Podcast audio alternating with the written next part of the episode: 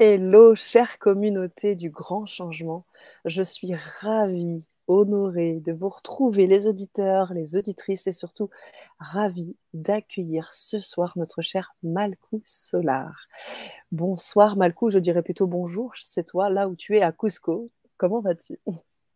Merci beaucoup Sana. Et ici c'est encore euh, le jour. Euh, on a une différence de 7 heures. Euh, entre la France et ici, dans les montagnes, dans les zones de Cusco. Je suis très bien et merci beaucoup pour euh, cette invitation. Oh, mais je t'en prie. Merci à toi d'avoir euh, d'avoir bien voulu euh, te présenter, de t'installer sur cette Vibra conférence et de pouvoir parler de tout ce que tu as à partager ce soir. Alors, avant qu'on commence et qu'on rentre dans le vif du sujet, euh, j'aimerais savoir si vous nous entendez bien, chère communauté, si vous nous voyez bien, si vous nous entendez bien. Et pour ça, vous savez que vous pouvez utiliser le chat qui est juste là, le chat live, et à tout moment, vous pouvez euh, communiquer, poser vos questions et peut-être nous dire si tout est OK. Sissi Valanka qui est avec nous, qui nous fait savoir sa présence. Bonjour, Sissi. Oui, parfait, nickel. OK. Eh écoutez, c'est parfait. Merci Christine également qui nous valide ça. Ok, alors je ne sais pas si vous connaissez euh, Malcou. Vous avez très certainement eu l'occasion de le rencontrer euh, sur les réseaux parce que euh, il y a eu certain nombre d'événements autour bon, du chamanisme, le sommet, d'autres choses. Et vous avez eu l'occasion d'écouter un petit peu ce que dit et ce que partage Malcou. Alors moi, je voulais, pour les personnes qui ne le connaissent pas, vous le présenter. Il va pouvoir euh, se déposer sur cette Vibra conférence, vibrer avec vous, et vous allez, euh, vous allez ressentir, vous allez vibrer, et puis vous allez nous dire tout ça dans le chat. Alors Malcou, sans plus attendre, j'aimerais vraiment que tu te déposes sur cette Vibra conférence. Euh, qu'est-ce qui t'anime? Qui tu es, c'est un, bien, une bien grande question. Qu'est-ce qui t'anime, Malcou Pourquoi ce soir, tu as bien voulu venir partager avec nous ce soir? Merci beaucoup tout d'abord. Et avant de pouvoir partager avec tous, hein, j'aimerais vous inviter à, quelques secondes à faire une respiration profonde. Et je vais demander, comme d'habitude ici dans les montagnes, de faire une petite invocation à notre mère Terre Pachamama et aux grands esprits. Alors, je vous invite pendant quelques secondes à faire une respiration profonde et suivre cette énergie. Je vais commencer pour invoquer mon cerveau d'un instrument assez important ici dans les ondes qui s'appelle Pututo, qui euh, c'est la conque. Je vais les faire sonner pour euh, énergétiquement euh, connecter les quatre directions, les quatre éléments et les cinquièmes et tous les autres. Alors, je vous invite avec une respiration profonde de me suivre.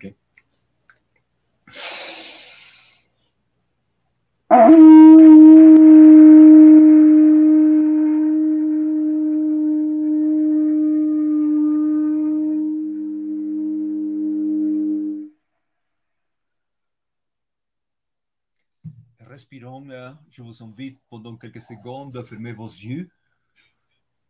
Et j'invoque à notre mère Terre Pachamama de nous accompagner, de nous guider de m'inspirer pour pouvoir partager la sagesse de nos ancêtres, le grand esprit de Wiracocha d'illuminer notre chemin et le grand esprit de Pachacamac de nous toucher profondément pour ouvrir notre cœur et libérer notre pensée.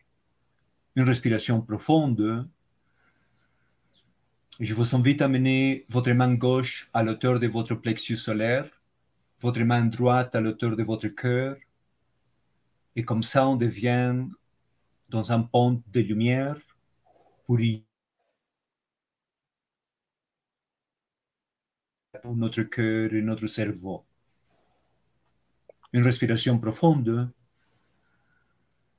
Et on va offrir notre révérence, notre reconnaissance, notre gratitude pour toutes les expériences qu'on vit, tout ce qu'on a à apprendre. Et on remercie aussi à tous ces êtres de lumière qui nous accompagnent il y a tous ces êtres qui, avec le cœur ouvert, participent pour pouvoir toucher à beaucoup plus de gens dans la planète. Merci Sana et à ce programme pour les grands changements aussi. On respire et on revient. Soyez bienvenus et comme ça je vous salue. Et je suis ici à Cusco, dans les montagnes. Cusco, c'était la capitale euh, de l'Empire des Incas. Euh, c'était la terre un peu inconnue par euh, les difficultés géographiques, mais que nos ancêtres ils ont su comment vivre et en harmonie dans le possible avec cette nature qui changeait des fois radicalement mais que grâce à la connaissance qui s'est passée pendant des siècles, nos ancêtres ils ont réussi à créer des choses spectaculaires et à vivre dans le possible en harmonie pour produire le mieux que notre Pachamama, Mère Terre, peuvent nous offrir. Alors, dans ce partage, je vais prendre un peu de tous les sujets qui concernent à la vision intégrale de Metranka. Mais je ne sais pas si Sana, et, il existe quelques questions ou je simplement le partage. Tu, tu me dis. Je pense que tu peux commencer les questions. Les, personnes arrivent progressivement, font savoir leur présence avec des bonjours, avec euh, beaucoup de, commentaires positifs. Les questions euh, ne sont pas encore présentes. Sachez en tous les cas qu'on prendra le temps euh, de les exposer ce soir. Et puis, moi, ce que j'ai envie de vous dire, c'est surtout installez-vous et, et puis vivez l'expérience. Très bien. Très bien. Et alors, l'histoire des ondes, elle est fascinante, mais elle est aussi un peu inconnue pour la plus partie de la planète et des spécialistes qui sont rentrés dans l'histoire. À tel point que se sont créées des conceptions euh, euh, transformées dans le temps qui ne concernent pas notre réalité. Et ces conceptions euh, ont créé des influences pour des différents peuples et aussi pour les gens qui visitent cette terre à tel point que des fois, ils ont cru que les habitants de cette terre, spécialement à, la période finale, que c'était l'époque des Incas, c'était des peuples un peu euh, simples, un peu primitifs, sauvages et tout ça, mais c'était tout à fait au contraire les peuples ici, ils étaient dans un processus d'évolution assez surprenant, à tel point de que ils étaient les créateurs des centres fascinants et que vous l'avez entendu parler un peu partout dans l'histoire, dans les images. Hein. Tel est le cas de Machu Picchu, tel est le cas de Cusco comme capitale, euh, la vallée sacrée des Incas, les, lacs sacrés Titicaca et plein d'autres endroits à, à l'époque finale de l'histoire des Incas, mais aussi le peuple pré-Inca. Et une chose que c'est très importante à comprendre, c'est qu'il y a eu toujours une lien euh, entre les peuples pré-incaïques avec les Incas. Ce qui veut dire qu'ici, dans les Andes, il n'y a pas eu une séparation, et même si les territoires étaient différents en distance et en région, euh, par des questions de climat, etc., et il y a eu toujours une suite. Ce qui veut dire que, par exemple, le concept Pachamama, Mère-Terre, était toujours reconnu depuis nos ancêtres, depuis le peuple pré-Inca, et jusqu'à la fin de l'arrivée, que c'était la période des Incas les Incas sont toujours les plus connus parce que les Incas, ils ont créé Cusco comme capitale, Machu Picchu comme la ville de ces lieux, euh, la ville sacrée, la ville cristal, et à tel point qu'ils voulaient préserver leur sagesse dans des endroits assez précis.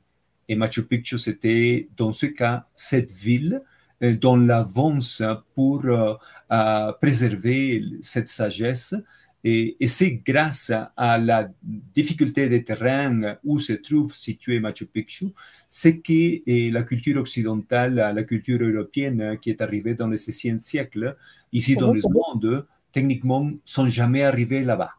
Ils sont jamais arrivés parce que les sages, d'une manière assez eh, précise et pour la préserver, ce qu'ils avaient fait, c'était de détruire leurs accès détruire les accès qui donnaient à la ville sacrée de Machu Picchu. Et un détail assez intéressant, c'est qu'ils n'avaient pas enseigné où s'était située cette ville impressionnante à la plupart de la population, à tel point que cette ville même, pour les indigènes de l'époque, c'était inconnu. C'était dans les mythes, dans les mystères, euh, et c'est grâce à ça c'est que quand la culture occidentale est arrivée, et les Européens de l'époque euh, n'ont jamais arrivé à Machu Picchu parce que Machu Picchu était techniquement caché et perdu dans la nature. Et c'était dans le processus d'évolution que dans les derniers siècles, et cette ville était ouverte pour euh, les Occidentaux, les locaux au, départ, et après les Occidentaux euh, arrivés dans cette ville. Et les structures, euh, comment est-ce qu'elle était créée, elle, est assez magnifique à tel point qu'elle appelle à tout le monde et tout le monde rentre pour savoir comment est-ce qu'il s'avait fait et pourquoi situer là-bas et, tout ce que cette ville a à nous offrir. Et, des fois, on prend comme exemple la ville sacrée de Machu Picchu parce que cette ville n'était pas détruite comme des autres centres à cause de l'arrivée des Européens de l'époque. Alors, Machu Picchu s'était préservé et dans cette préservation, il y a eu des structures euh, il y a eu des chemins, il y a eu des fontaines, des temples, des observatoires, des terrasses qui nous donnaient une idée comment est-ce que nos ancêtres vivaient. Alors là, ça arrive la partie exceptionnelle. Parce que nos ancêtres, ils n'étaient pas des gens simples. Ils étaient au départ certainement que oui. Au départ, ils ont beaucoup souffert pour pouvoir comprendre eh, comment est-ce que la nature agissait, comment est-ce que le climat pouvait changer, comment est-ce que les mouvements tectoniques pouvaient affecter eh, leur vie à, cause de qu'ils eh, étaient exposés ou dans des territoires où il y avait des tremblements de terre assez suivants. Alors, au départ, ils ont dû de souffrir certainement que oui. Mais il y a eu un moment qu'ils ont compris que la nature, elle bouge, que la nature, elle change, et que les sages ont dû faire des observations euh, euh, continuelles euh, pendant des décennies, à tel point qu'après quelques générations et siècles, certainement qu'ils ont devenu des sages. Et toute cette histoire, ça commence depuis le départ, comment est-ce qu'un couple pouvait s'organiser pour survivre. Et dans des couples, originellement, hein, à cause de qu'une femme doit avoir des enfants, euh, accoucher et protéger cet enfant pendant quelques semaines, quelques mois et des fois quelques années. Alors c'était euh, le compagnon qui devait partir pour chercher à manger, pour chasser, pour chercher des fruits, des semences, chasser, etc.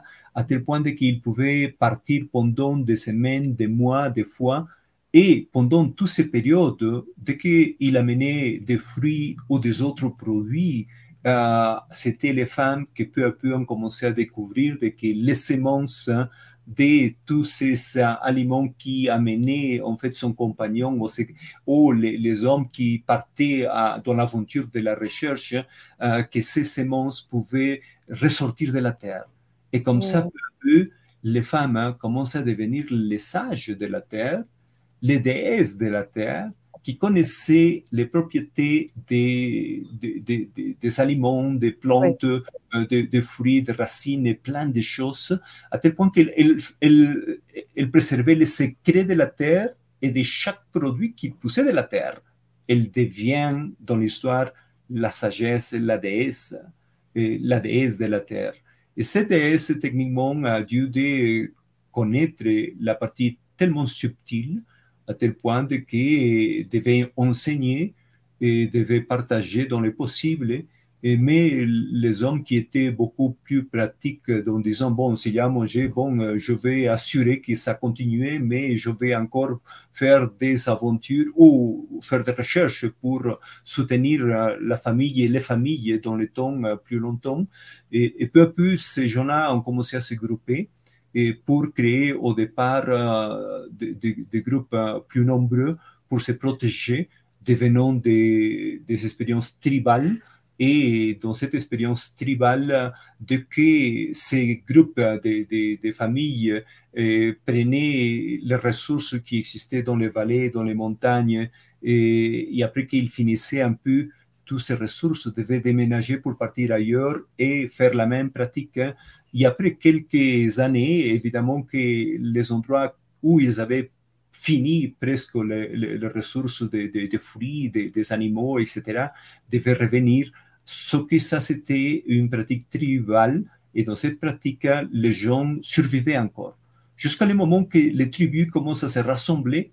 Et dès qu'ils commencent à se rassembler, il existait des échanges.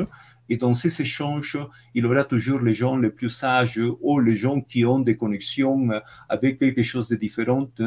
Et dans ce moment commence à exister un, partage.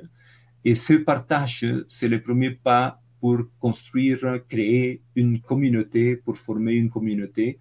Et la communauté, c'est un grand pas évolutif, parce que dans les communautés, les gens, ils apprennent à pouvoir enseigner et partager. Et ça, c'est peut-être le grand pas de l'évolution de l'être humain, parce qu'ils seront beaucoup plus forts et vont pouvoir préserver mieux leur environnement parce qu'ils vont s'installer déjà quelque part, parce que par expérience, ils ont commencé à s'organiser euh, avec l'aide de, femmes sages.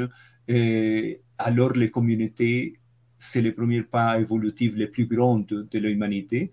Et quand les communautés commencent à se rassembler, dans ce moment-là, ils vont créer la société et les sociétés auront comme but pouvoir rassembler la diversité. La société allait nous offrir à une expérience unique hein, parce que dans une société, nous allons rencontrer la diversité et aussi la spécialisation, à tel point que dans tous ces mélanges entre les communautés qui vont créer des sociétés, on va retrouver des spécialistes soit pour euh, les herbes, euh, soit pour les structures, la construction, pour euh, l'observation au ciel comme des astronomes ou les, médecins, les artistes, les architectes, les ingénieurs et toutes sortes de domaines que l'être humain il est possible de créer. Alors la société aura comme but rassembler tous dans la diversité, pouvoir quand même accepter cette diversité. Évidemment que comprenez que ça, ce n'est pas aucune excuse au type de société qu'on a actuellement, il y a des sociétés qui sont mauvaises, des autres qui sont en train d'évoluer, de vivre plus en harmonie, de présenter eh, des solutions aux problèmes qu'on a créés dans les, dans les siècles. Mais au but de la société, c'était de rassembler, d'apprendre à se respecter. Alors, eh, quand les gens ils me demandent souvent, Malcou, quand j'ai fait des conférences dans des autres pays, ils m'ont demandé, Malcou, alors on va te présenter ce soir, alors euh, pour bien te présenter, dis-nous de quelle tribu tu viens. Alors euh, je dis que, heureusement pour les tribus, ou malheureusement pour les tribus, je ne suis pas un descendant tribal, je suis un descendant d'une société. Et ça, c'était la société de nos ancêtres, les Ankas, les Priankas, qui ont conquis vraiment le droit pour pouvoir vivre plus ou moins en harmonie avec l'environnement. Euh, alors, à, ce point-là, euh, nos ancêtres, ils avaient développé euh, des, des, pratiques assez spéciales, pas simplement pour mieux vivre, pour bien vivre, mais aussi pour grandir et avoir une connexion avec le ciel. C'est pour ça que les différentes technologies et qui aujourd'hui on s'en sert comme euh, euh, soit dans l'architecture, dans l'ingénierie, dans l'astronomie, formaient partie de nos ancêtres.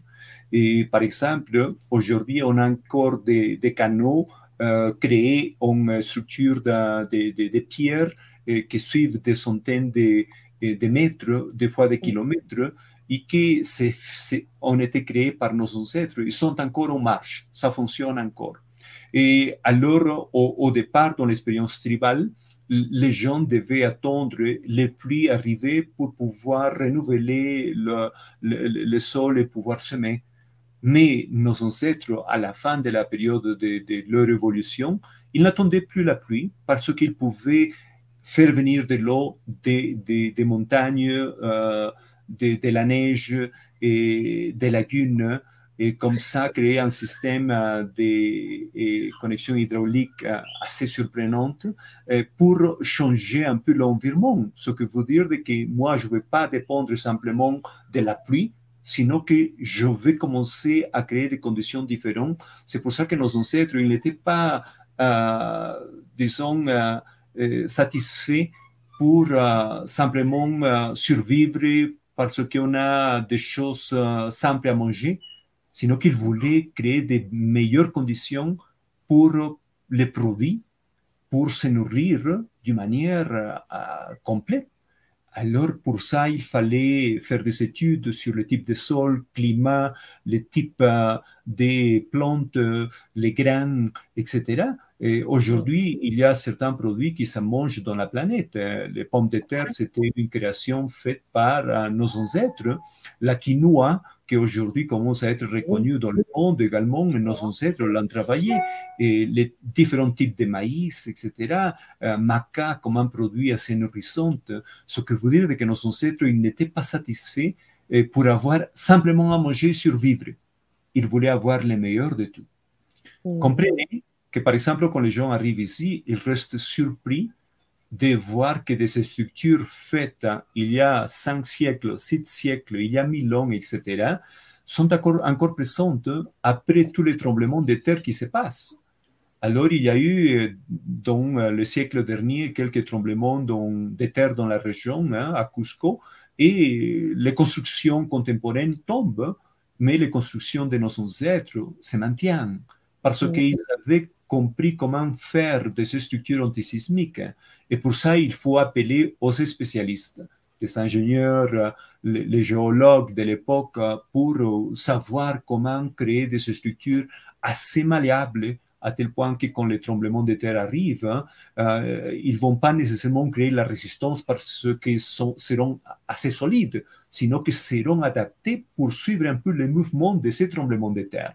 Quand on arrive à, voir tout ça, on est surpris parce qu'il nous montre de que ces gens-là, ce n'étaient pas des gens simples, qu'ils voulaient travailler pour le meilleur de tout, pour le mieux de tous. Alors ça, c'est très intéressant parce que nous, aujourd'hui, on est à la recherche de ça. Euh, c'est qui qui ne veut pas vivre correctement?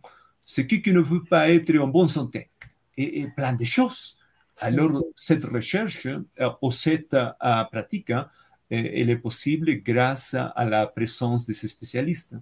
Et ici, nos ancêtres, ils devenaient quand même, euh, créant des groupes euh, qui s'efforçaient à comprendre à expérimenter des choses pour euh, créer les meilleures conditions dans tous les aspects. alors, la ville de Machu Picchu, elle devient assez importante parce que la culture occidentale de l'époque n'avait jamais arrivé à tel point que eh, les structures se sont maintenues, euh, pas complètement parce que la nature l'a aussi, et, et, oh, les spécialistes contemporains ont arrivé à restaurer, prenant les, presque les mêmes matériaux qui existaient dans, tout près des murs qui se sont tombés parce que les arbres, les racines, le temps, la pluie, etc., l'ont affecté pendant le temps, mais quand même nous montrent à une ville assez impressionnante. Et Cusco, que c'était la capitale de, l'Empire, c'était beaucoup plus fascinante parce que c'était la capitale. Et, les, les structures qui existent encore ici dans la ville nous montrent la perfection. Et, peut-être que là, les gens, quand ils arrivent, retrouvent euh, des structures assez, assez uniques, hein, euh, presque comme une exagération. Et c'est là que ça commence à bousculer dans la pensée des gens parce que si on n'a pas quand même euh, la guidance des spécialistes hein, et on tombe sur les informations classiques, traditionnelles et tout ça, les gens euh, sortiront d'ici avec des doutes parce qu'ils seront euh, beaucoup plus confondus à cause de qu'ils n'ont pas eu de réponse correcte. Et au lieu de commencer à donner des crédits à nous-mêmes, eh, commence à exagérer et créer des conditions de que nos ancêtres ils n'étaient pas capables de construire tout ça. Et ça, c'était pas vrai.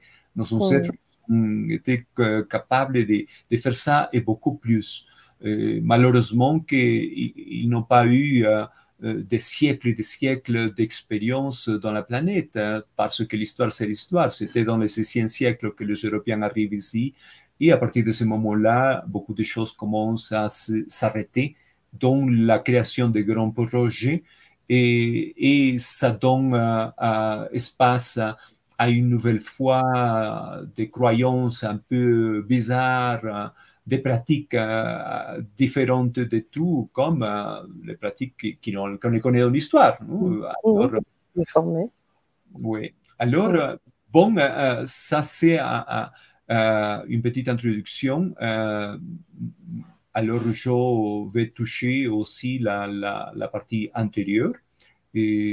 Alors, dis-moi comment ça va? Il y a... Alors, on a des questions. On est tout oui, en fait, parce que toutes les personnes qui sont là connectées, on, a, on lit des messages. c'est magnifique ce qu'on peut entendre sur l'histoire, euh, ce, que tu nous, ce que tu nous racontes là, euh, Malcou, et ça, ça fait naître des questions. Ça fait naître des questions en moi, bien sûr, mais aussi du côté du chat, et qui sont, qui sont pas si, pas si loin Hein. Euh, j'avais une question concernant ce que tu disais autour de la construction de ces connaissances. En effet, euh, on, sait qu'aujourd'hui, il y a un savoir très, euh, très puissant dans différentes spécialités. Mais Lily, pour reprendre la question de Lily, et, je, je, rebondirai sur celle-ci, est-ce que ce sont les extraterrestres qui ont aidé à construire ces édifices comme on peut l'entendre dans certains sites? Et je compléterai, je dirais plutôt, qu'est-ce qui les a guidés? Quelle est l'énergie qui les a guidés? Et bon, euh, peut-être que ça ne sera pas facile euh, avec la parole d'arriver à transmettre avec précision ce que nos ancêtres avaient fait dans les, les structures qu'on les voit un peu partout. Mais pour, pour, pour avoir déjà un détail assez important. Et les matériaux principaux dont nos ancêtres se sont servis pour euh, les constructions en montagne, c'est les pierres. Il y en a une diversité de types de pierres un peu partout, dépendant où nous nous trouvons. Mhm. Ah, par exemple, ici à Cusco, on a beaucoup de calcaire. Dans la région du lac Titicaca, on a beaucoup de basalte, pierres volcaniques. Mhm. Mhm. Et dans la région euh, aussi du lac Titicaca, on a aussi euh, du grès. Dans la région de Machu Picchu, on a du granit et du quartz.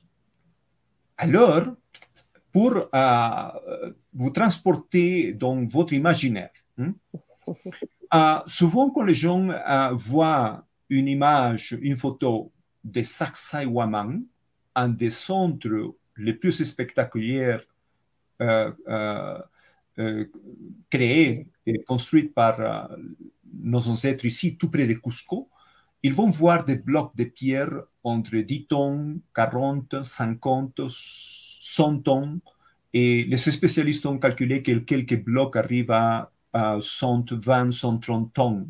Hmm? Hmm. Le type de pierre dont ils ont construit, c'est du calcaire. Et quand on arrive à Machu Picchu, le type de pierre, c'est du granit. Et également, on a des blocs un peu toutes sortes de tailles. Mais n'importe où on va, vous n'allez pas trouver dans de ces structures, quoi que ce soit, deux pierres égales.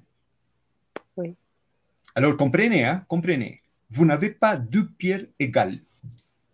Et pourquoi est-ce que vous n'avez pas deux pierres égales? Parce que nos ancêtres il n'était pas euh, attiré à créer des structures symétriques parce que la nature, elle n'est pas forcément symétrique partout. Au majoritairement, la nature, elle est dans la diversité. Et des fois, on a des arbres avec toutes sortes de feuilles, les racines qui vont par tous côtés, on a dans le réseau des courants d'eau qui sont beaucoup plus en volume, tout petits, aux différentes températures. On a le vent qui souffle d'une manière douce ou d'une manière assez forte, ce qui veut dire que la nature elle est diverse. Si la nature est comme ça, c'est également dans la formation rocheuse. À tel point que nos ancêtres, ils n'étaient pas intéressés à faire des structures symétriques. Vous n'allez pas trouver dans un mur impressionnant devant vous deux pierres égales.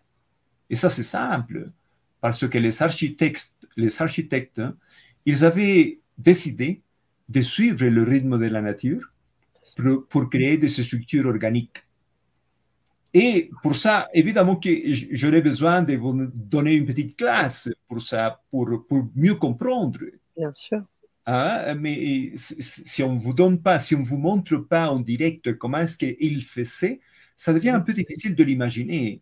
Je comprends très bien qu'il y a eu tellement de publicité par soit Internet ou par des différents euh, auteurs qui ont écrit sur euh, l'Égypte, sur les Ondes, sur les Mayas, etc., qui ont euh, souvent suivi la partie plutôt de la fantaisie personnelle au lieu que de rentrer dans la partie de, spécialisation des, des, gens qui travaillaient sur euh, différents domaines.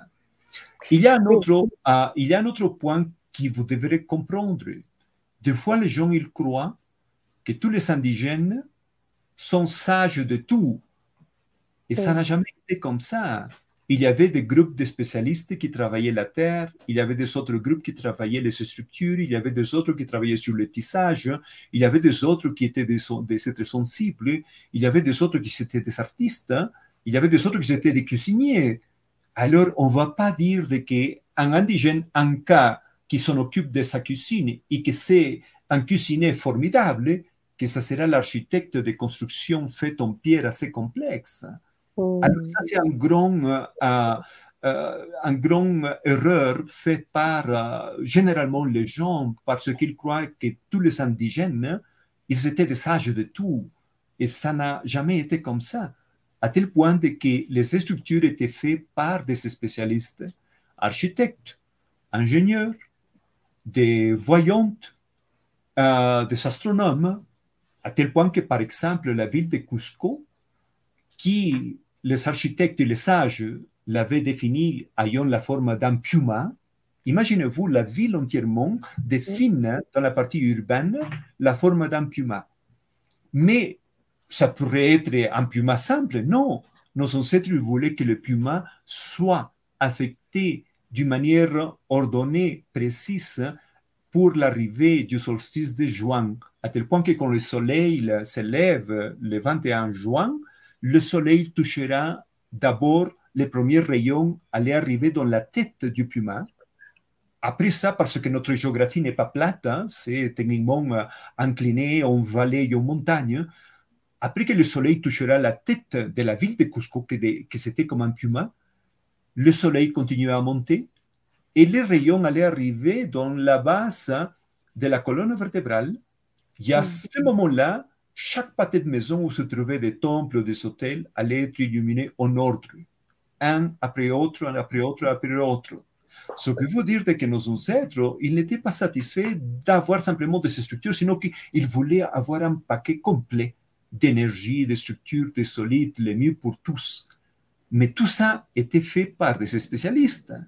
Alors souvent, les gens ils croient que, tiens, je vais tomber ici à Cusco et dès que je me promène dans la rue et dès que je retrouve un indigène, il sera le sage des sages.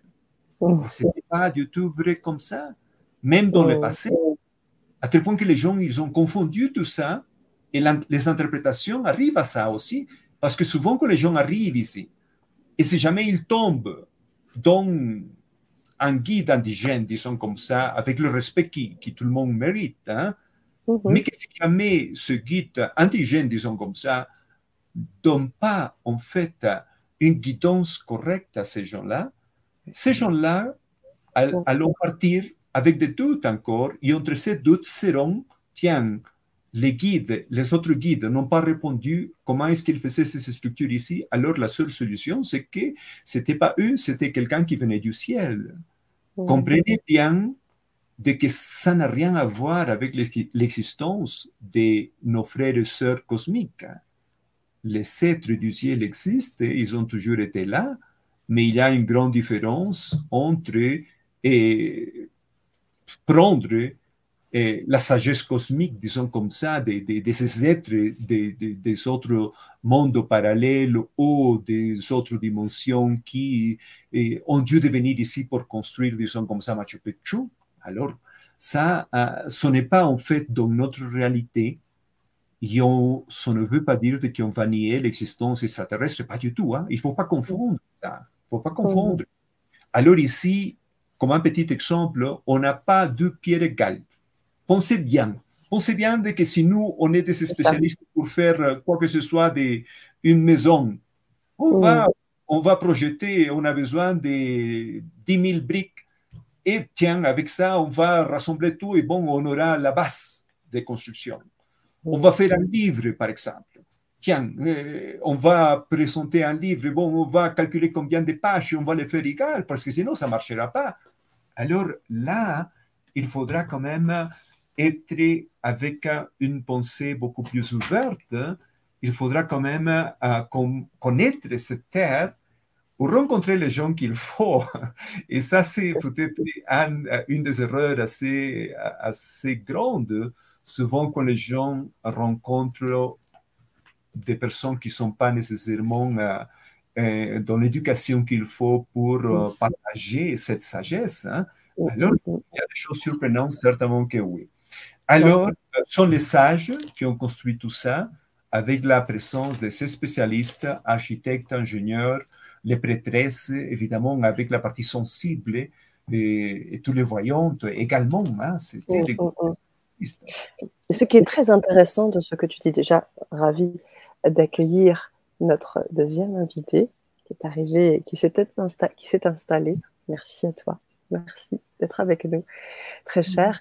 Et je voulais rebondir sur ce que, sur ce que Malkou disait.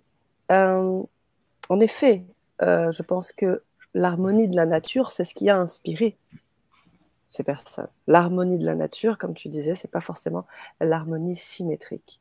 Et pour être en harmonie avec la nature, ça demande d'être dans une énergie particulière.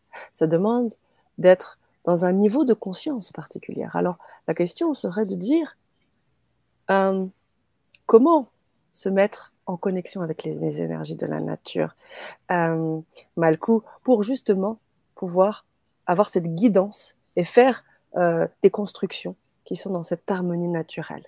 Comment, comment on fait cette connexion? Ici, euh, nos ancêtres se sont servis des vortex naturels. Et, aussi, ils ont ajouté par leur expérience, leur sagesse, hein, dans ces vortex naturels, ils ont ajouté des structures, comme par exemple des hôtels, des trônes. Euh, et souvent, on retrouve dans les formations rocheuses, hein, mhm. on retrouve des trônes taillés un peu partout. Et souvent, il y a des trônes taillés qui se trouvent en face d'un autre roche. Ce que veut dire que, tiens, si on est à un trône, imaginez-vous un trône, hein, et imaginez-vous qu'en face, à un mètre ou deux mètres, c'est un autre rocher. Alors, hein, je me dis, mais tiens, on va créer un trône ici pour euh, regarder le rocher qui est en face, un mètre, et que ça m'empêche de voir tout l'environnement, le paysage, la nature, etc. Alors non, il y a une raison pour tout ça.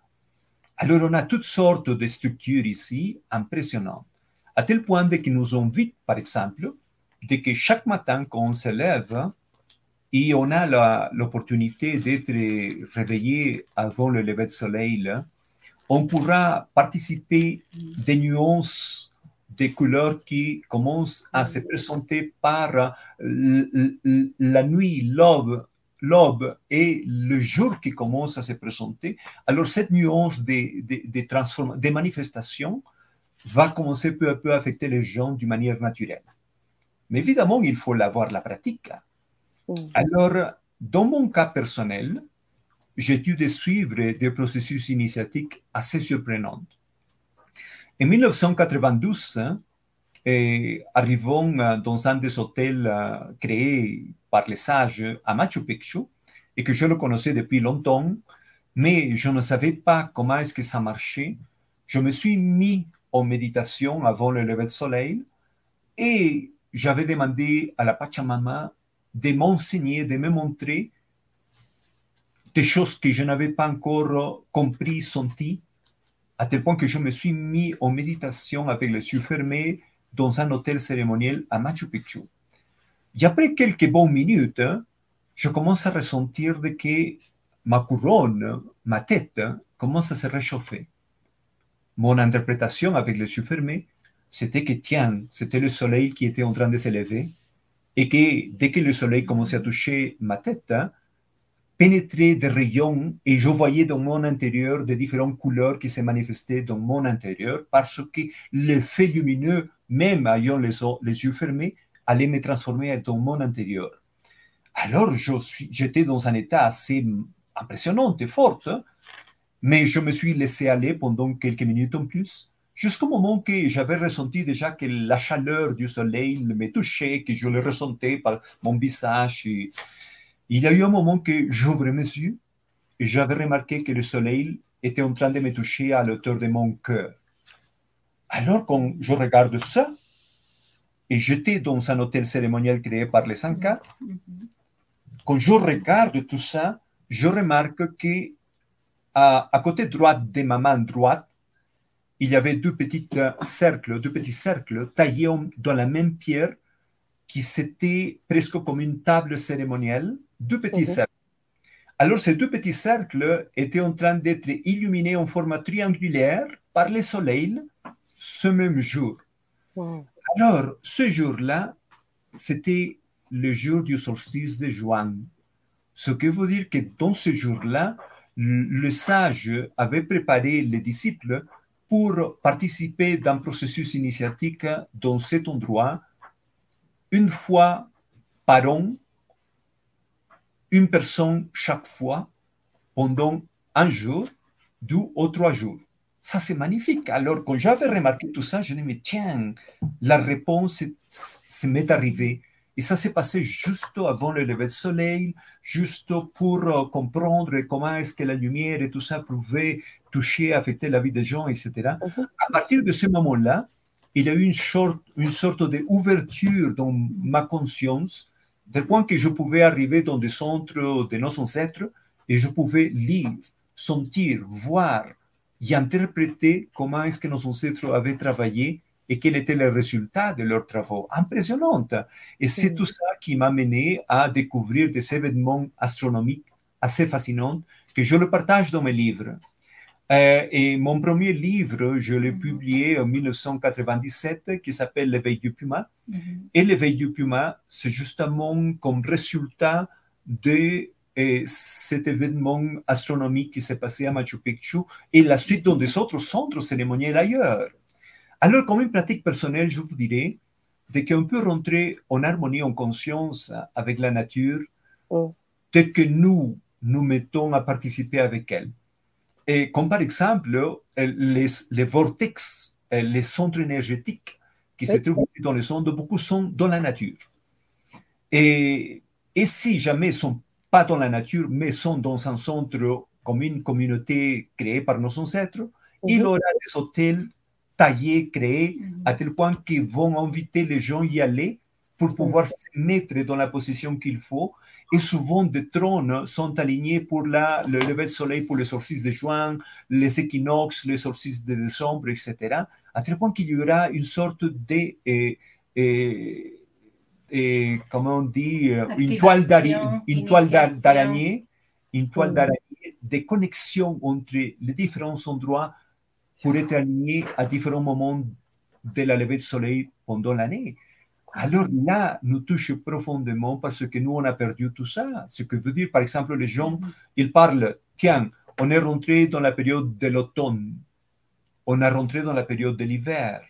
Si on est en hiver, il faut être un peu triste, il faut s'habiller Si on rentre dans le printemps, on va célébrer, on va lâcher un peu l'événement, mais quand même, on va s'alléger. Et si on est dans l'été, on va les profiter, on est en vacances, tiens, on est libéré. Et, alors les gens, mais ils ont perdu l'essence. Ils, ils se guident simplement pour euh, les prototypes créés par les sociétés, mais nos ancêtres, non. Ils prenaient conscience de que ça sont des événements, ça sont des alignements cosmiques qu'il faut quand même euh, les prendre en conscience pour prendre un avantage.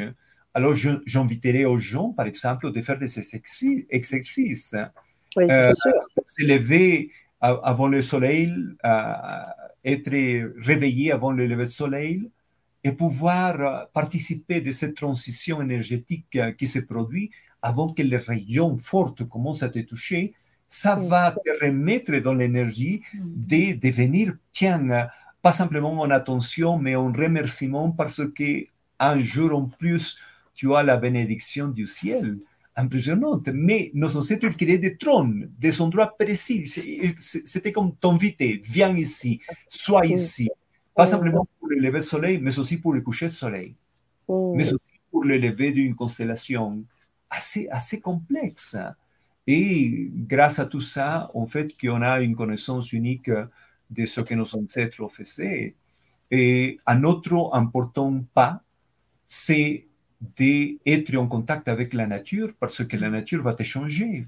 Alors tu veux ressentir, tu veux vivre plus en harmonie avec la nature, quand même, il faut sortir de temps en temps. Mm-hmm. Il faut aller à la mer, à la plage, il faut aller aux montagnes, il faut aller dans les jardins, dans les parcs, Hein, il faut aller dans les fleuves, il faut, tiens, il faut maintenir cette relation. Ça va te toucher profondément pour maintenir une, ouverture et quand même alerte pour euh, les différents aspects organiques de, la nature.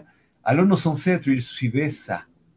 Devenez organique, soyez en contact avec la terre, découvre tout ce que la terre t'offre découvre ce que le ciel a pour te montrer, pour te guider. Alors, euh, c'était fascinant la manière dont il se connectait avec, euh, avec tout.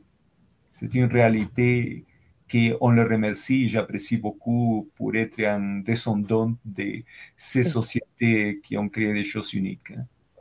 Et ce n'est pas pour rien qu'aujourd'hui tu es là pour le partager encore en 2022, là, bientôt 2023. Donc merci, merci, merci, merci, merci beaucoup, euh, Malkou. Alors, j'avais une question, mais je, sais aussi peut-être que nous avons une invitée à côté, à, ta gauche, enfin peut-être à ta droite en fonction de StreamYard. Hein. Des fois, ça change.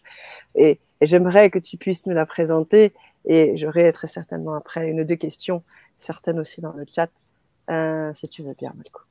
Bon, permettez de présenter Alana, ma compagne et ma femme qui participe de toute cette expérience andine et qui a en fait compris la manière subtile de toutes ces énergies. Bon, et Alana, elle, elle, vient nous saluer également parce que... Bon livre. parce qu'elle est aussi euh, quand même euh, une euh, fille de cette terre de la Pachamama.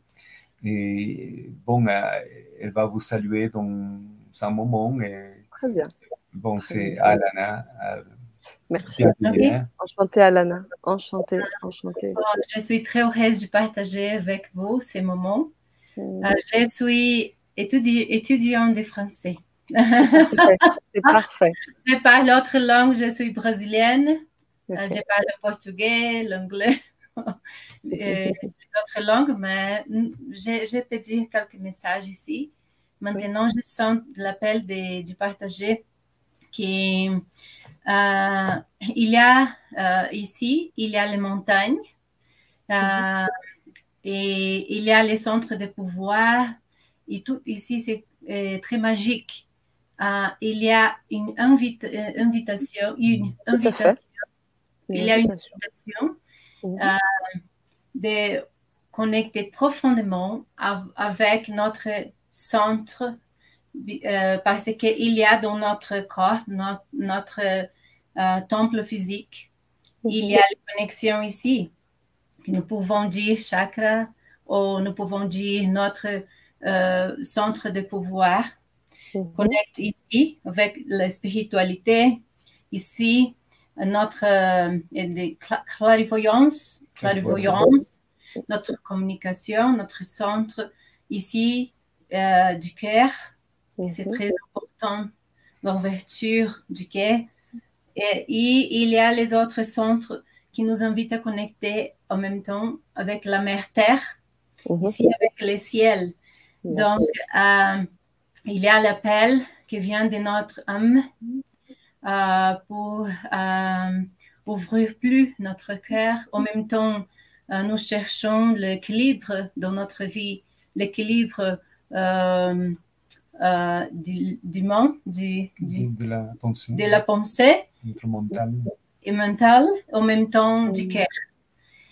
donc ici, c'est une opportunité de, de participer euh, dans les voyages sacrés, ici, mhm. nous organisons et que ce n'est pas seulement tourisme, non? oh oui, on l'a bien compris, hein, ça se ressent. Une expérience très profonde.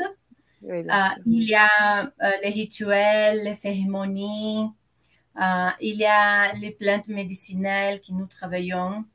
Mhm. nous travaillons avec beaucoup de différentes thérapies aussi. il y a les initiations. Malco a, partagé, a déjà partagé sur l'invitation de participer dans chaque centre magique, chaque centre de pouvoir ici dans les mhm. ondes. Mhm et de participer de quelques travaux d'activation profonde et qui se relationnent en même temps avec le chamanisme, en même temps le, euh, avec le, les danses sacrées, le chamanisme, la numérologie, la géométrie sacrée, tout est connecté là. Et, en même temps, c'est une opportunité. Mm, euh, s'il y a quelqu'un ici, par exemple, qui euh, ne, pratique pas, ne pratique mhm. pas la méditation euh, et ne peut pas sentir les énergies là, et il n'y a pas de problème parce que chacun sent, il y a différentes, différentes manières de sentir, de, de connecter là.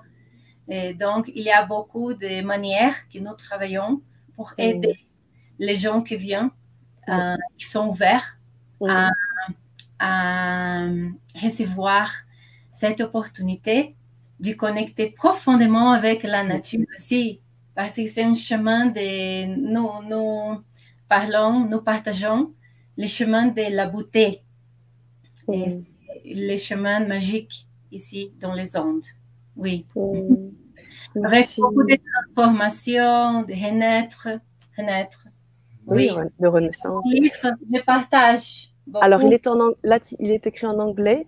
La traduction, il, est également en français? Euh, Non, bon. Euh, Bientôt, oh. peut-être? Ah, oui, oui, mais en tous les cas, ce sera l'occasion. Eh oui. ce sera l'occasion d'en parler aussi. Merci Alana pour ton partage parce que ça m'inspire beaucoup. Entre ce que disait Malkou et ce que tu as dit, moi j'avais une question entre les deux et tu vois, tu as fait le lien entre les deux. C'est-à-dire que j'allais dire à Malkou, euh, bon, j'imagine qu'il y a plein de, vortex partout dans le monde sur cette planète, mais je ne suis pas sûre qu'il y ait des trônes un peu partout euh, sur la planète. Comme tu disais, on n'a pas forcément cette possibilité-là. Alors comment on fait pour se connecter alors, tu as donné des, choses très euh, puissantes et, simples à faire dans la connexion avec la nature, aller se baigner, se mettre en, contact avec les végétaux. Et puis, ce que tu m'as inspiré, Alana, quand tu parles, c'est que tu nous as dit, mais en fait, tout est en nous. Avec les chakras, on a la possibilité d'ouvrir, on a tout en nous.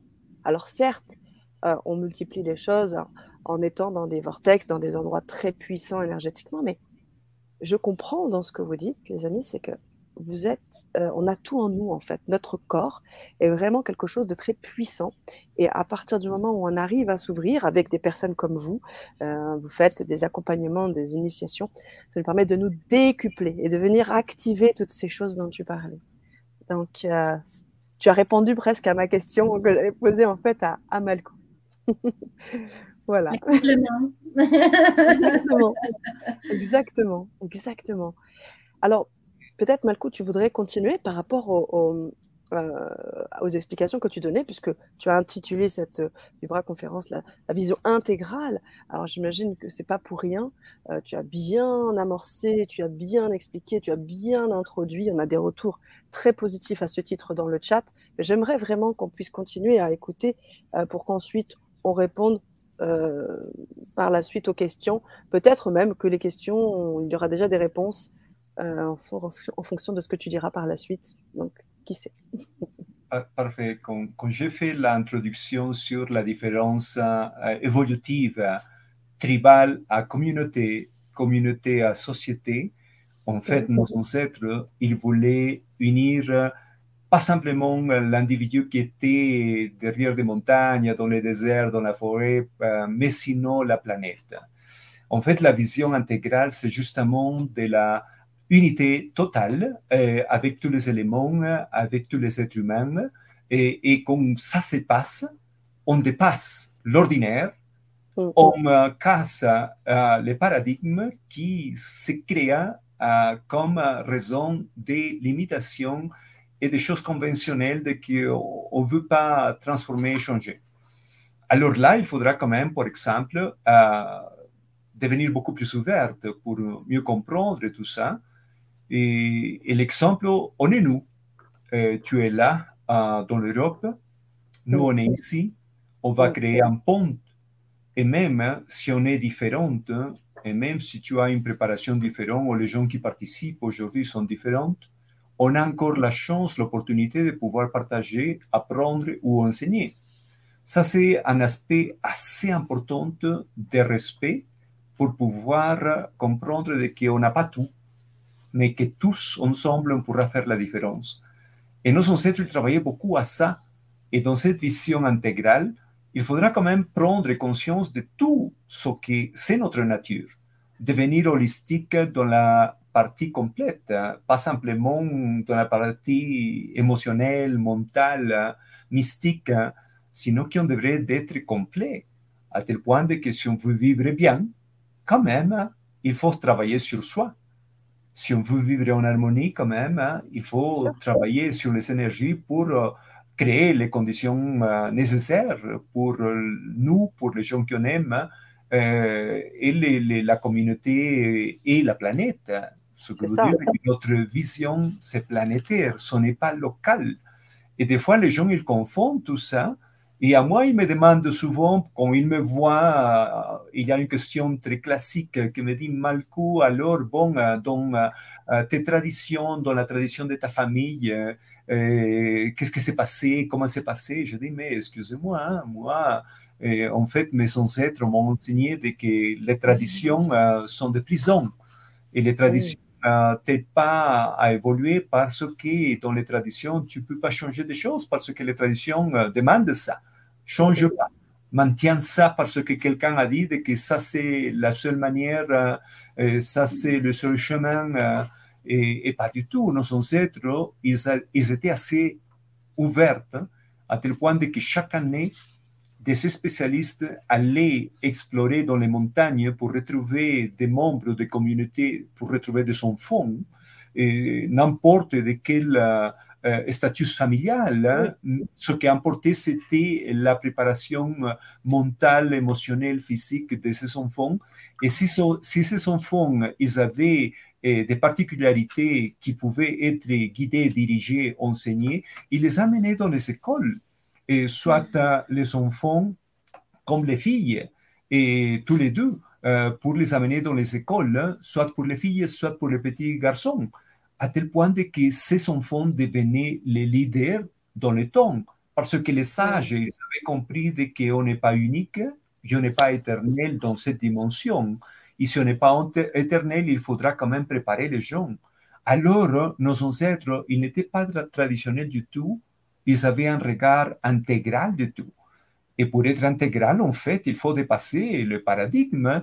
Et souvent, on justifie la question traditionnelle pour valider une pratique quelconque et ne pas être ouvert pour la transformation. Et si on transforme les choses, c'est parce que les choses qu'on est en train de faire, ça n'aide pas, ça marche pas. Alors on veut le transformer.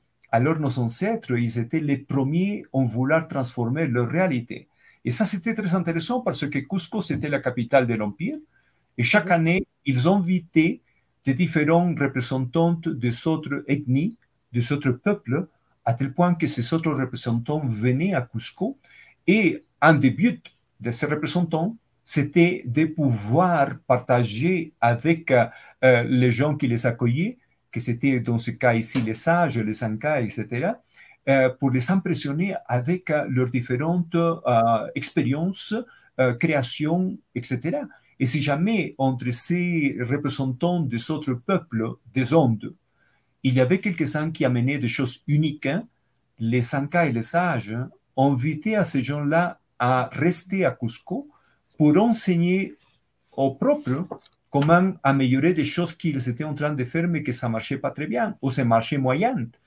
Alors, ça, c'était unique. Ce que veut dire que même les sages, ils avaient compris que si jamais il y a quelqu'un d'autre qui a, a créé des meilleures manières de faire une chose, d'améliorer et pouvoir produire quand même le grandissement de la communauté, de la société, pourquoi pas changer? Alors, le changement, en fait, hein, c'est la règle de l'univers. Dans l'univers, tout est en train de changer, de bousculer, de se transformer et de renaître. Alors qu'on est ouvert à la renaissance, ce qui veut dire que quand même, hein, on est prêt à recevoir notre initiation personnelle. Alors, les traditions sont souvent les prisons qui empêchent les gens de grandir et les traditions ont justifié quand même, surtout dans les peuples indigènes, la misère, la pauvreté. Et nos ancêtres, ils travaillaient contre tout ça. Ils travaillaient pour l'abondance, ils travaillaient pour euh, avoir le mieux de tout. Et nous, on veut que toutes ces énergies de sagesse, puissance, d'harmonie restent avec vous parce qu'en en fait, on n'est pas différentes. Et pour avoir un regard euh, intégral, quand même, il faut apprendre de tout ce qui nous amène bonheur, santé, euh, prospérité, et parce que nos ancêtres, ils travaillaient sur ça. Et si jamais il y a un jour que vous allez venir ici dans cette terre, vous allez être surpris de retrouver Machu Picchu comme une ville exceptionnelle quand même. C'est pour ça que je l'ai nommé comme la ville cristal, par la quantité de quartz qui existe dans la ville, le granit également, et la vibration qui sort de la ville. C'est pour ça que même si les gens ne sont pas euh, éduqués, sensibles sur euh, la, une pratique personnelle, techniquement, les gens sont touchés. Pas simplement par la beauté, mais les, les énergies. Et les sages, ils voulaient quand même que tout le monde soit touché. Les sages, ils voulaient imprégner avec cette haute vibration à tout le monde. Qui arrivait là, évidemment que les gens qui se rendaient à, Machu Picchu, c'était les gens qui étaient invités, les élus, comme mm. d'habitude, et les élus, en fait, sont des gens, des groupes de personnes euh, assez uniques. Hein. Et, alors, euh, on vous invite, hein, si jamais on peut créer des conditions euh, énergétiques et physiques pour vous venir ici, on sera ravi de pouvoir partager des expériences de transformation, de créer des initiations solaires, énergétiques, cosmiques, et, tout ça qui va nous amener à notre source. Hein. Comprenez de que nous, on est des descendants cosmiques. Hein. Et pour la question si sont des extraterrestres qui ont construit des choses des ancêtres, il ne faut pas s'éloigner de notre réalité. Nous, on est des descendants cosmiques. Hein. Et si on est des descendants cosmiques, on a quand même, euh, même si ce n'est pas conscient dans la plupart des gens, il y aura toujours des gens sensibles qui euh, deviennent euh, comme ceux qui peuvent interpréter les manifestations cosmiques et devenir des pontes entre le cosmos et la Terre, cette dimension terrestre. Alors, il ne faut pas quand même s'éloigner de cette réalité. Comprenez que nous-mêmes, on est des descendants cosmiques à tel point de que les voyages spatiaux euh, et tout ça, c'est partie de notre réalité aussi. Pas peut-être demain, mais dans l'avenir, sera comme ça. Mmh, mmh, mmh, Merci, Malco. Merci. Quand tu parles de vision intégrale, est-ce que on entend derrière l'idée d'unité, l'idée d'union, l'idée d'harmonie? Quand tu dis aussi intégrale, est-ce qu'il y a, est-ce qu'il y a ces versants-là? Euh, Oui, parce qu'on n'est pas seul. Et, là, on compte pas simplement la nature dans l'expression euh, des végétaux, des forêts, mais aussi les animaux, mais aussi l'être humain. Et nous, on forme un univers unique. Hein. On est dans une expérience terrestre pour euh, suivre le processus d'évolution. Hein. Et, et, notre planète, c'est une planète assez spéciale dans notre système solaire. Et alors, euh, tôt ou tard, techniquement, on rentrera dans cette dimension euh, cosmique. Mm. Et, et, nos ancêtres, ils visionnaient déjà ça ils expérimentaient déjà ça. Mhm. C'est pour ça qu'ils étaient dans la préparation pour faciliter euh, l'expérience des autres. Euh, en fait, euh, une des missions assez uniques, importantes des sages, c'est de faciliter la vie des autres, de pouvoir enseigner et former des êtres pour travailler pour le mieux de la, société intégrale de la planète. Hein. Je ne veux pas me référer comme à des sociétés meilleures que les autres, non, mais la planète, la humanité et notre lien avec le cosmos. Alors, ça intègre tout techniquement, hein, les, pratiques ouvertes, ton soin personnel, ta pratique personnelle. Et là, tu, tu rentres dans tout. Hein. La méditation, ce n'est pas en fait en origine, origine euh, de l'Est nécessairement, de l'Orient. Hein. La méditation, c'est universel. Hein. Les pratiques euh, du soin personnel, c'est universel. Hein. Les silences, c'est universel. Alors, euh, mais c'est vrai qu'il y a eu un moment que mm-hmm. l'Orient est devenu plus connu et, et, la méditation, des fois, on le présente comme appartenant à ce peuple-là. Non, mais c'est une pratique universelle. Et nos ancêtres, ils travaillaient sur ça aussi. Et, et l'expérience chamanique, c'est l'expérience de.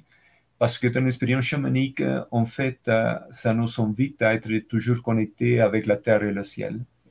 Et je me considère un être solaire dans le terme de que je suis réveillé plus que 99 fois de ma vie pour cent avant le lever du soleil, à tel point que j'ai pu observer vraiment euh, des phénomènes, euh, des expériences uniques et de pouvoir découvrir euh, des événements qui on le partage maintenant avec les gens.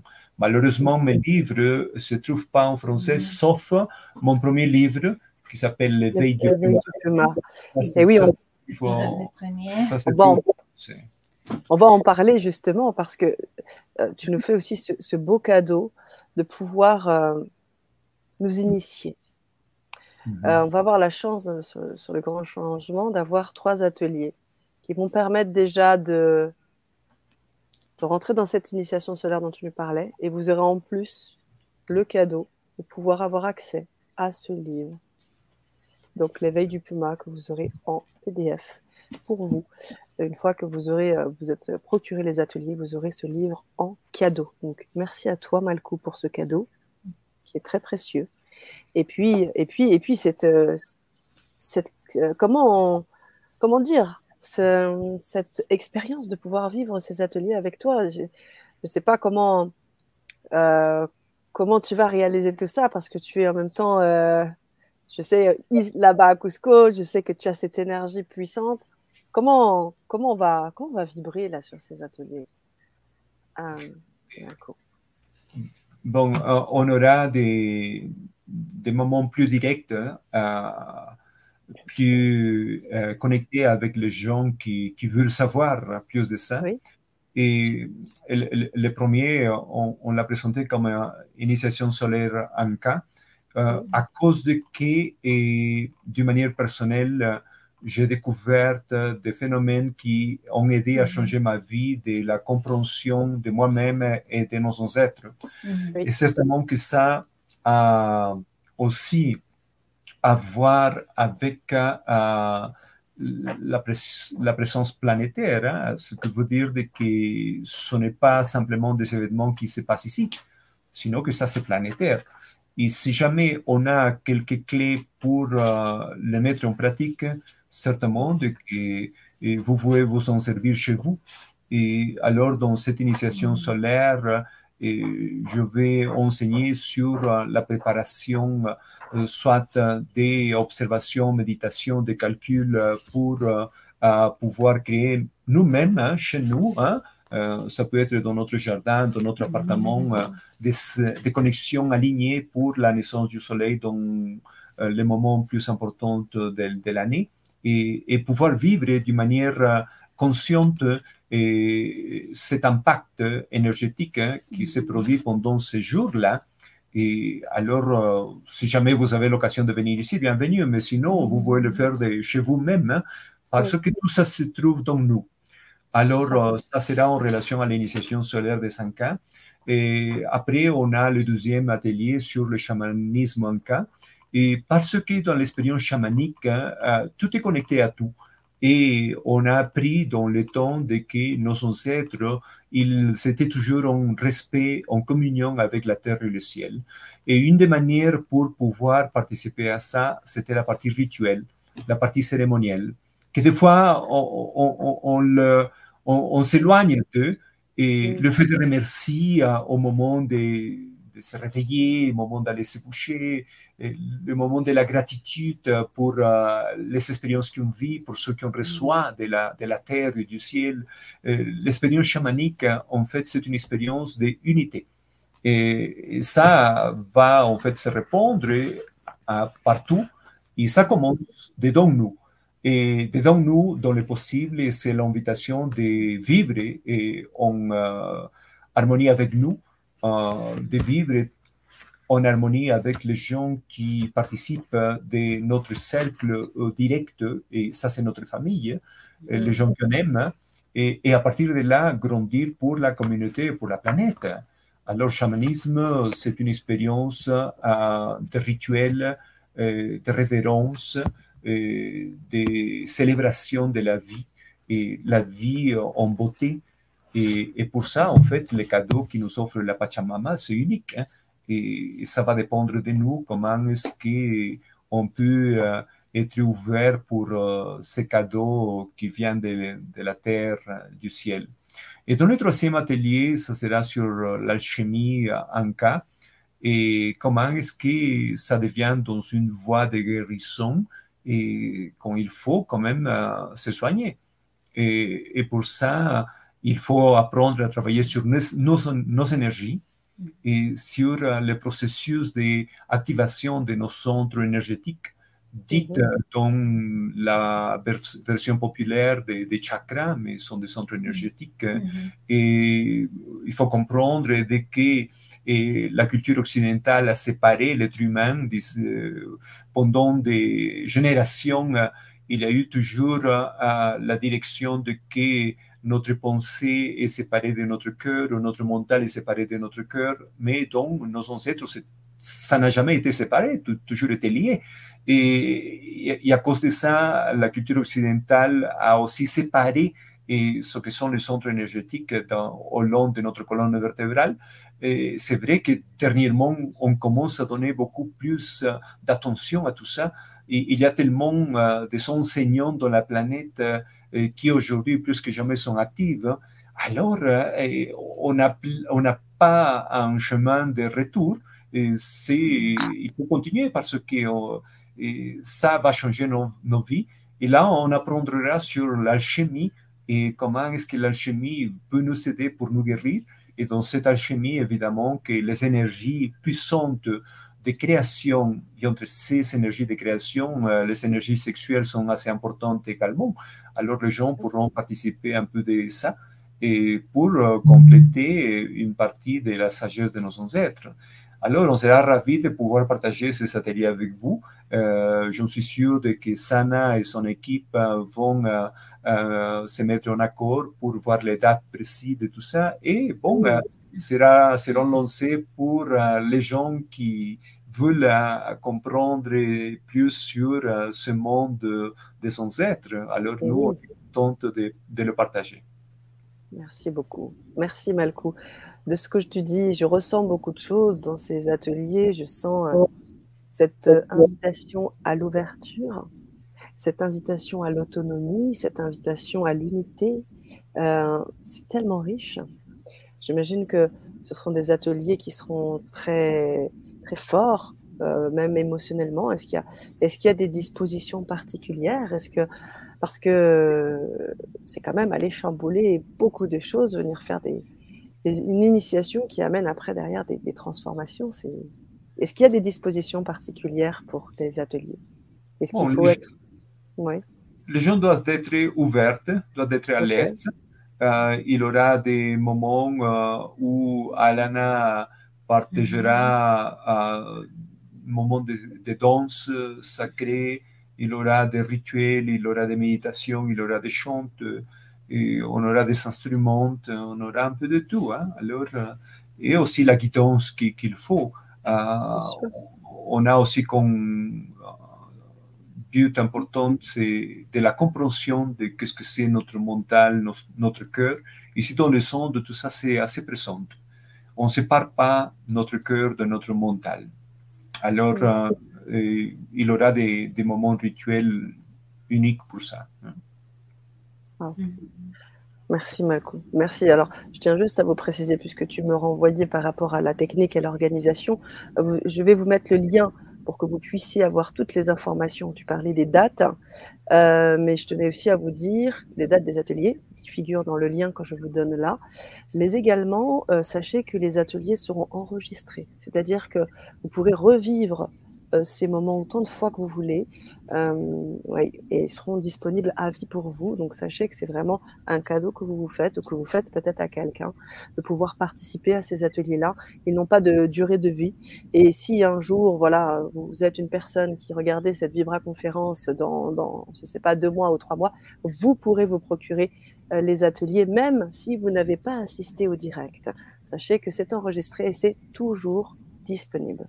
Voilà, je tenais à le, préciser. Euh, ça, c'est juste la partie technique. Euh, je vous invite à cliquer pour que vous puissiez voir et avoir toutes les informations si vous avez des questions particulières concernant l'organisation de ces ateliers et ce que vous allez pouvoir vibrer.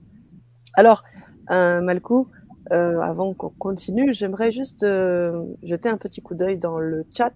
Tu sais, tout à l'heure, tu parlais de la ville de Cusco et puis cette vision du puma. Et c'est Lily qui écoute attentivement euh, la conférence depuis le début qui me dit pourquoi le puma?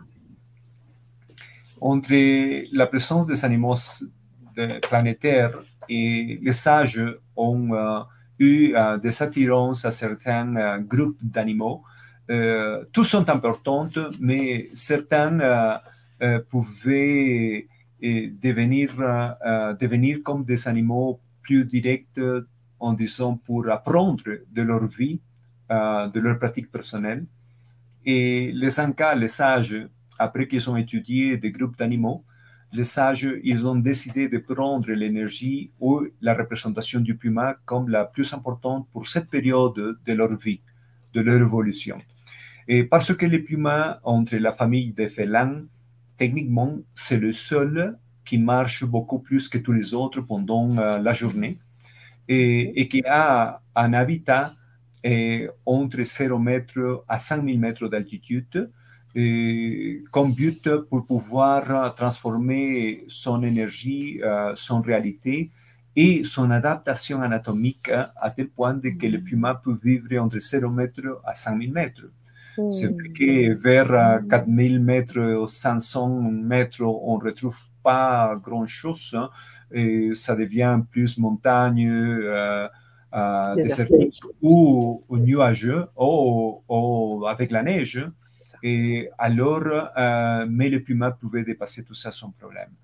Alors, les sages avaient compris que dans le temps de grandissement comme société, ayant l'énergie du puma allait les aider à ultrapasser leurs limites, à montrer et renforcer leur force et aussi à pouvoir être motivé comme le puma parce que le puma t'enseigne aussi à rentrer sur toi. Et le puma est compris et connu comme l'animal invisible, l'animal seul, et parce que dans l'expérience humaine d'évolution, évidemment, de que nous, il faut qu'on fasse son chemin euh, euh, seul, et à partir de ce moment-là, on peut partager avec les gens qui sont importants et la planète. Hein.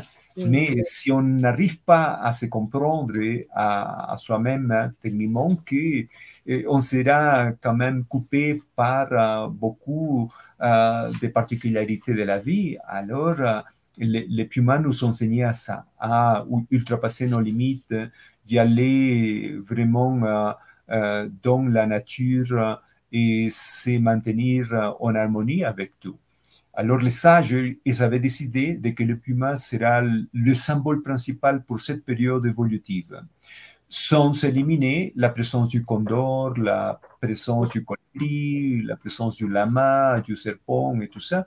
Mais pour cette période, le puma devient assez importante, à tel point que la ville même était construite dans le périmètre pour garder la forme du plumard. Et ça, les images, les dessins et la manifestation astronomique se trouvent sur mon livre L'éveil du puma, que certainement les gens qui vont participer vont, vont la voir. Et alors, euh, ça, c'est la principale raison pourquoi les pumas. Ah, quand Margot parle sur les animaux, ici, euh, il y a la rue de la sagesse indienne. Euh, quand nous parlons de la rue de la sagesse indienne, mm se relationne avec cinq animaux qui sont les principaux. Marco a, dit sur le condor, oui. le lama, et il y a lama, lama. Et aussi il y a les serpentes. Mhm, qui connectent avec chaque point cardinal. Il y a beaucoup de relations là.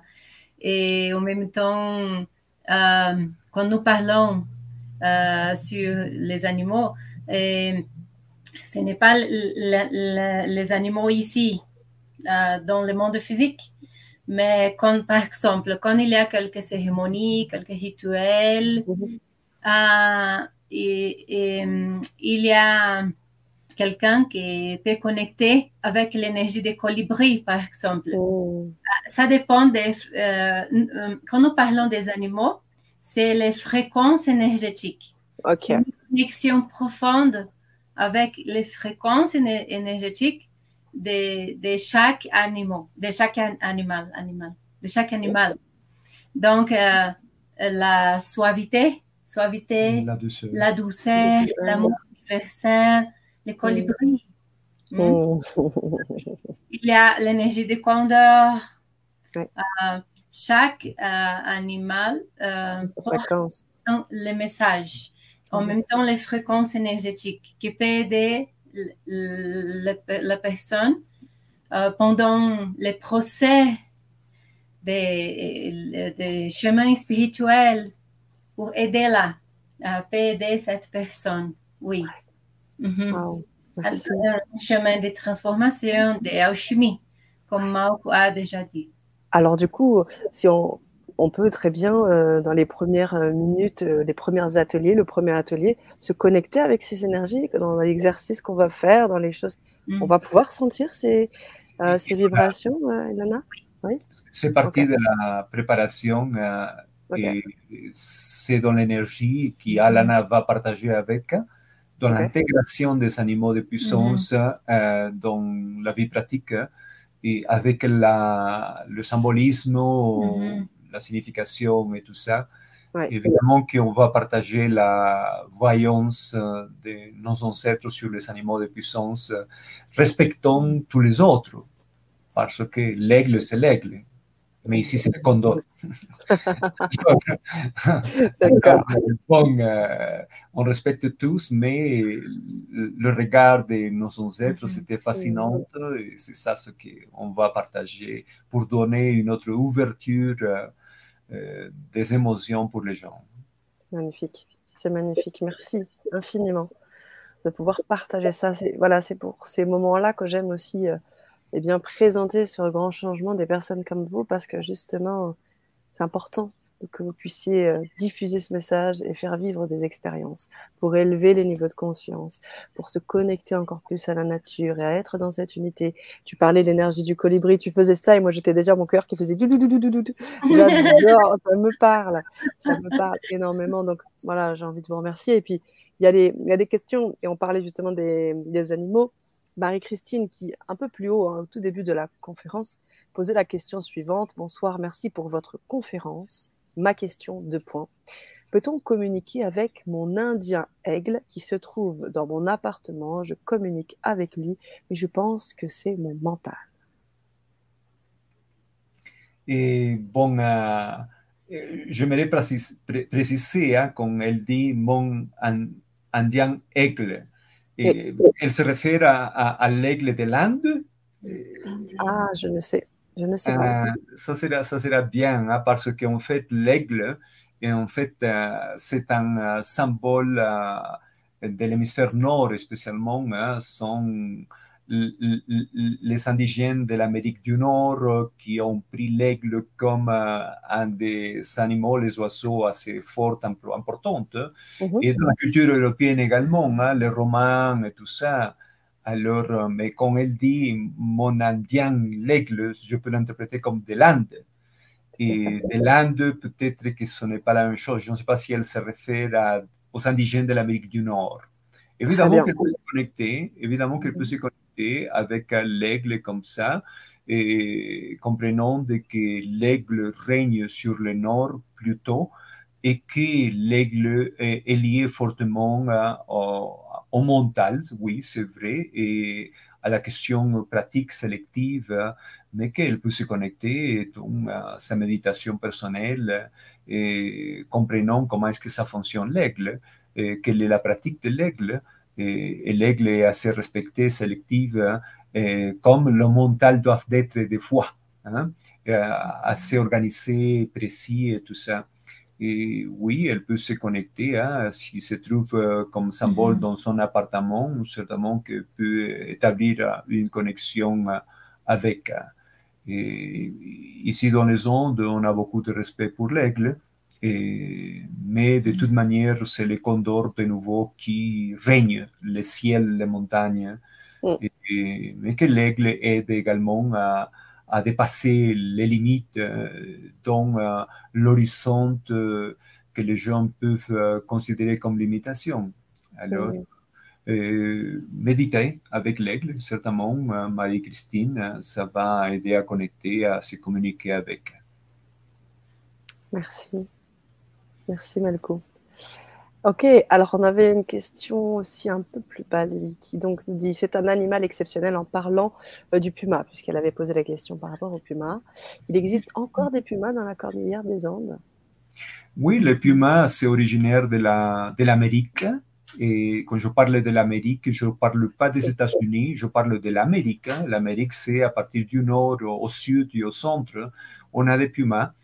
C'est vrai que et dans euh, le siècle dernier, dans les années 80, 90, hein, et il y a eu euh, des actes euh, de, sacrifice ou de chasse hein, par la peau, disons comme ça, mais maintenant il y a des réglements qui empêchent c'est interdit de chasser des, des pumas, mais c'est vrai qu'on ne les retrouve pas partout, mais il existe et chaque fois qu'on grandit comme société et on prend euh, euh, les territoires euh, par l'élevage des, des bétails, tout ça, en fait, on va diminuer la présence des territoires libres pour ces animaux, mais quand même, dans les montagnes, il existe.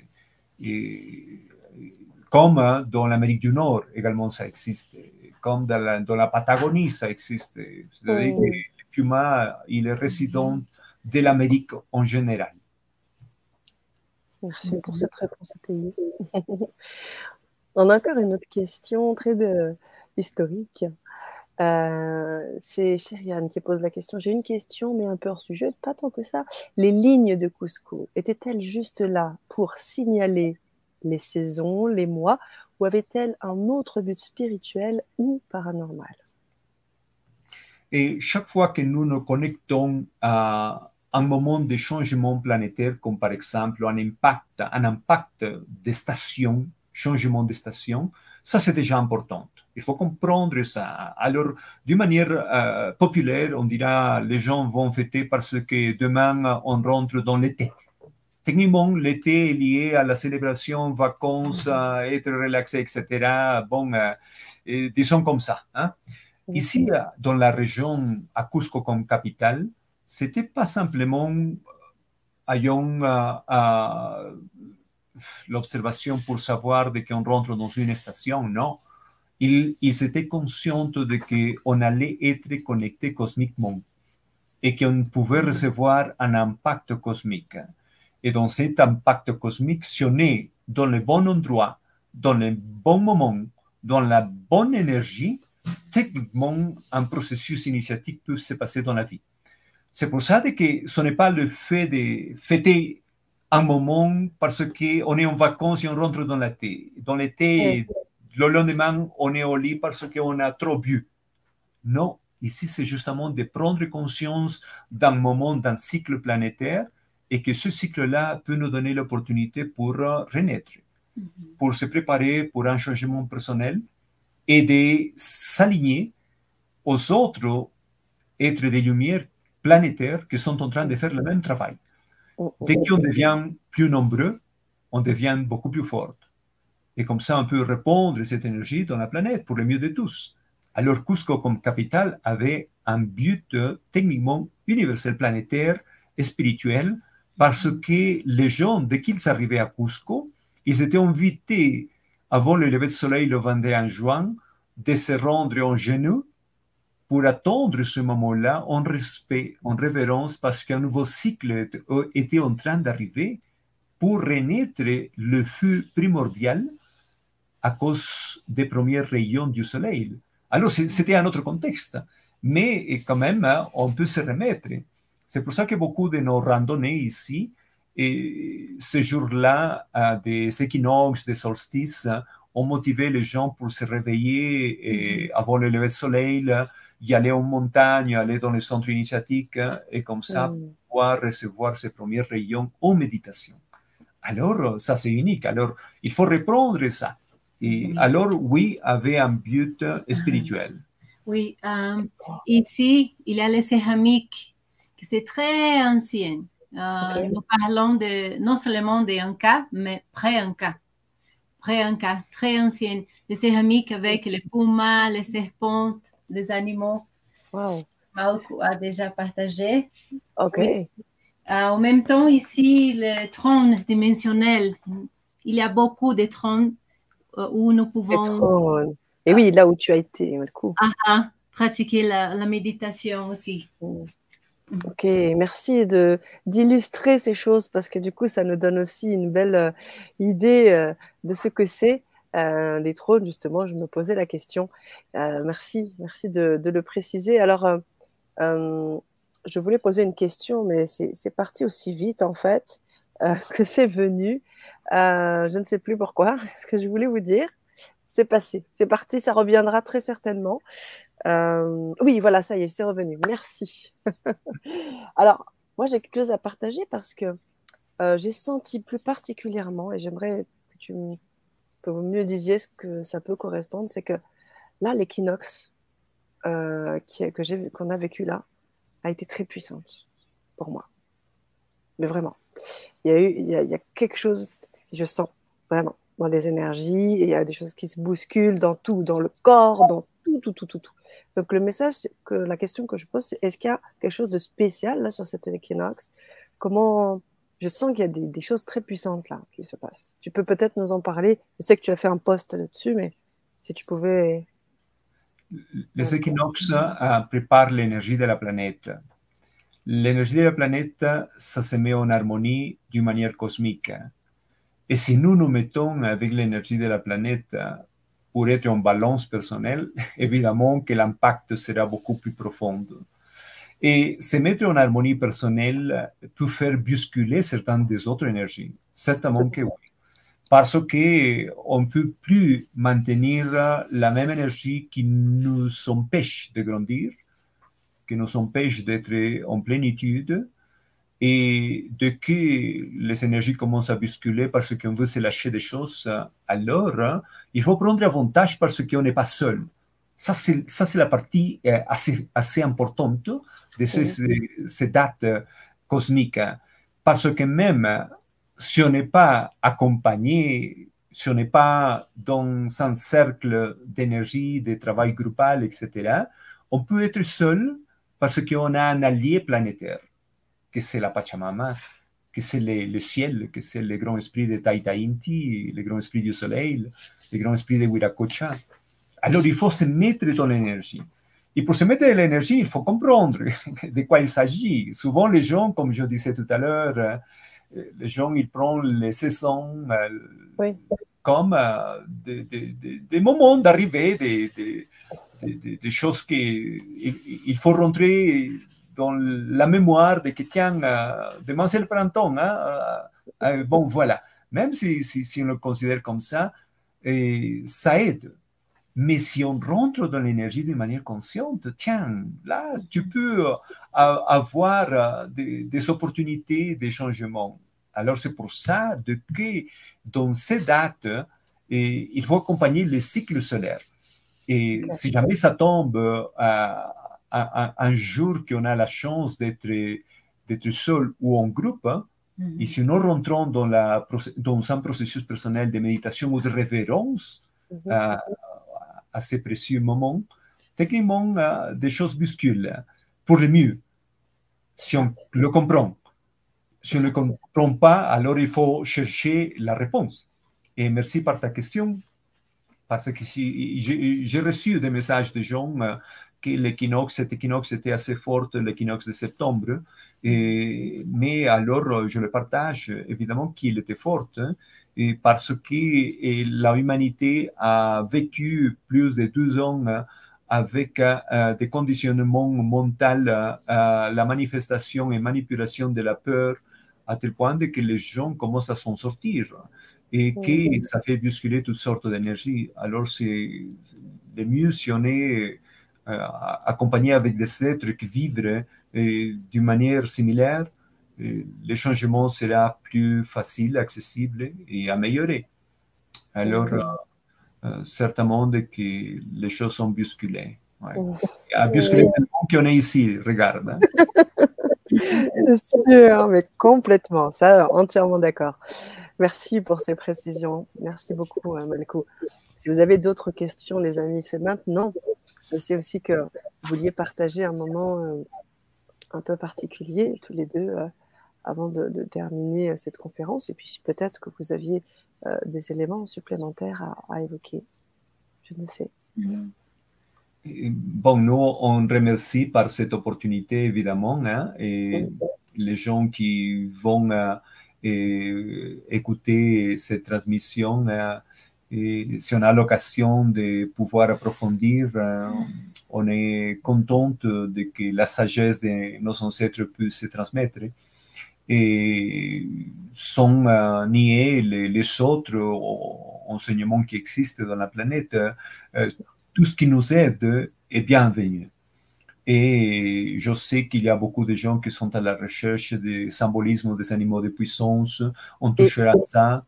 Et c'est vrai que les gens euh, veulent savoir sur la pratique chamanique. On touchera à ça. C'est vrai que les gens sont à la recherche de se soigner personnellement, euh, travailler ou s'activer. Et, on va partager le symbolisme de la chimie et on va partager la sagesse de, de, ces peuples, de nos ancêtres fascinantes. Alors nous, on remercie par cette opportunité et cette ouverture euh, à toi, Sana, à ton équipe, hein, d'ouvrir les portes pour ça. Et que si on vous retrouve dans euh, les ateliers, bienvenue, on remercie, on prépare les énergies pour pouvoir découvrir cette terre hein, et, de vous enseigner en direct euh, si les occasions se présentent. Merci infiniment. Merci infiniment pour tout ça. Gratitude. Gratitude. Alors, on a aussi des remerciements ici, des questions également qui sont posées concernant les ateliers. Les ateliers sont en live. Euh, ils sont en live et enregistrés, donc disponibles également en replay. Et. Euh...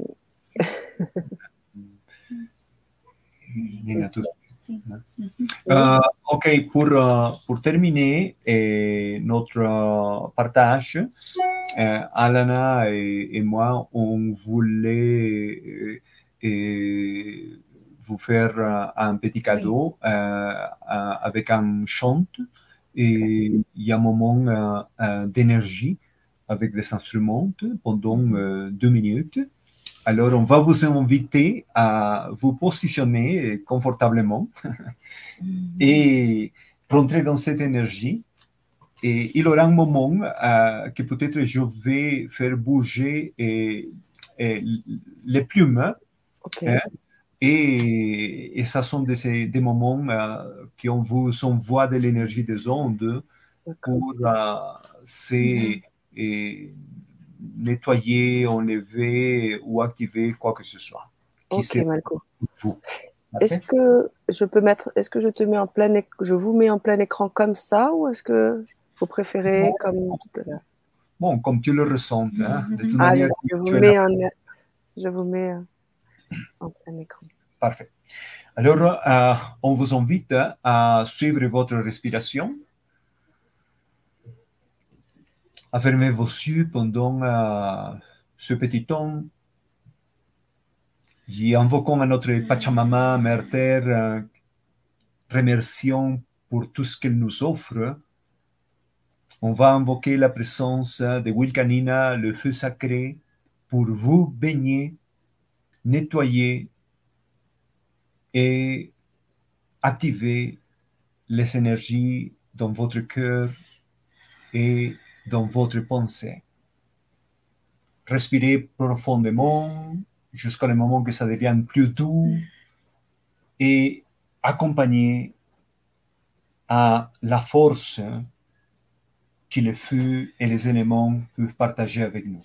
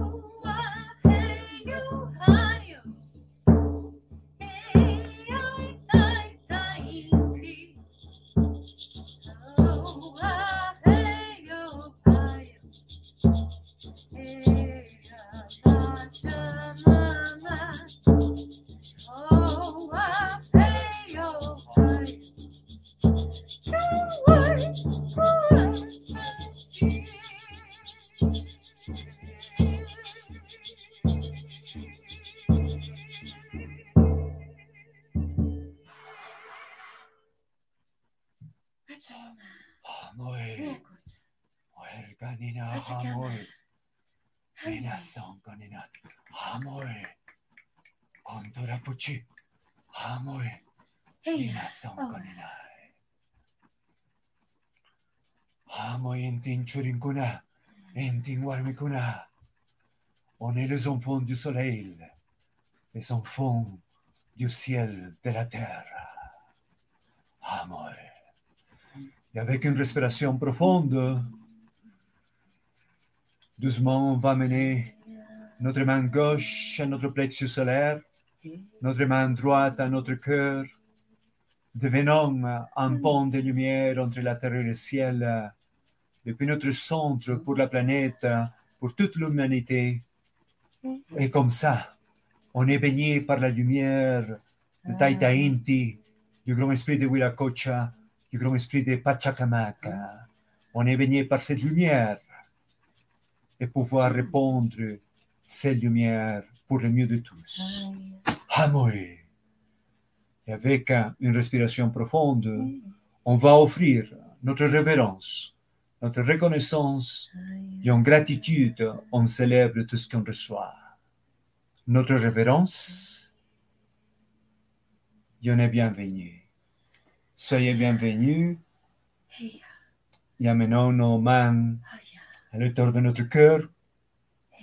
On offre cette reconnaissance à tous et on souhaite que cette énergie va continuer aujourd'hui pour toujours. Soyez bénis par la Pachamama et soyez cet instrument de lumière pour la planète. Merci beaucoup. Bienvenue. Merci bien. Waouh! Waouh, waouh, waouh, waouh, waouh, waouh, waouh. C'est quoi tous ces frissons, Malco? ah non! Aïe, aïe, aïe. Merci à vous, Milana, Malco. Je suis là, les bras, la nuque, c'est du froid comme ça qui passe, et à l'intérieur du chaud. C'est quoi ça? Qu'est-ce qui se passe? Bienvenue. Non, merci. Ça, c'était un partage énergétique. Ok. Et, et, ça, et plus, on aura dans les ateliers. Bon, euh, merci d'être là. Il y a beaucoup de forces qui normalement dorment Ok. dans notre intérieur. Et quand nous, nous faisons le rituel, les cérémonies, le- les chants sacrés, euh, nous travaillons euh, avec le euh, cérémoniel CD aussi, beaucoup d'instruments. Oui. Euh, donc, les langues, c'est quechua, que c'est les langues ancestrales, inca et pré-inca aussi. Euh, c'est une langue ono- onomatopéique qui nous invite, Oui. il a quelques mots qui nous invitent euh, avec les sons, sons, les sons, Les Les sons. soins, tout à fait. Le et son. nous invite à connecter profondément avec la nature aussi. Euh, les instruments ancestrales, les langues ancestrales. Il y a beaucoup de mouvements en même temps, de connexion, d'activation là. Oui. C'est ça, c'est ça. J'ai eu l'impression que mon âme, elle dansait. C'est pas mon corps, c'est pas mon corps. C'est pas mon corps qui dansait, c'est mon âme. C'était vraiment. euh, C'était spécial, vraiment, waouh. Waouh, ça c'est mon partage. J'imagine que il va y avoir d'autres partages, que ce soit là en live, mais aussi pour les personnes qui nous suivent en replay. Euh, Faites-nous vos retours parce que là, moi j'ai encore euh, quelque chose au niveau des bras. Alors je sais pas s'il y a des significations par rapport à. Ah, Ok. les D'accord. ailes, ok. les ailes. Ah bah, c'est là, là, là et là, et ça reste. Waouh! Oh waouh! Gratitude, merci infiniment. C'était hyper fort. Waouh! Waouh! Merci. Merci, merci, merci, merci. Mille fois, on a plein de merci. Dans le chat également, je vous les mets pour que vous puissiez vous connecter avec toute cette gratitude, les amis. Euh, Waouh! Ok. Merci. Oh. Très puissant. Je suis d'accord avec vous, Mathias. Faites-nous part de vos retours, même dans le chat, puisque dans le même dans le replay, puisque bien sûr, il y en a et, et Malcou pourront voir cette conférence et pourront répondre à vos questions si vous avez des questions encore ou des partages à faire. bien évidemment, on reste connecté. Et puis, vous pouvez bien sûr vous connecter, comme l'a dit euh, Malcou sur les ateliers pour vivre cette expérience sur trois grands ateliers qui vont avoir lieu prochainement, euh, qui seront en live et en replay. Vous pourrez bien sûr avoir une connexion particulière avec ces deux êtres. Euh, je suis vraiment ravie de vous avoir invité, vraiment. Mm-hmm. Merci beaucoup. Alors, gratitude une fois de plus avec l'énergie de la Pachamama et le grand esprit de Huiracocha, le grand esprit de Pachacamac et, on invoque que ces énergies seront toujours avec toi, Sana, pour ta mission euh, dans la planète et ton équipe. Merci beaucoup. On vous embrasse depuis les ondes. Oh. Merci. Merci à tous. À tout vite. À tout vite.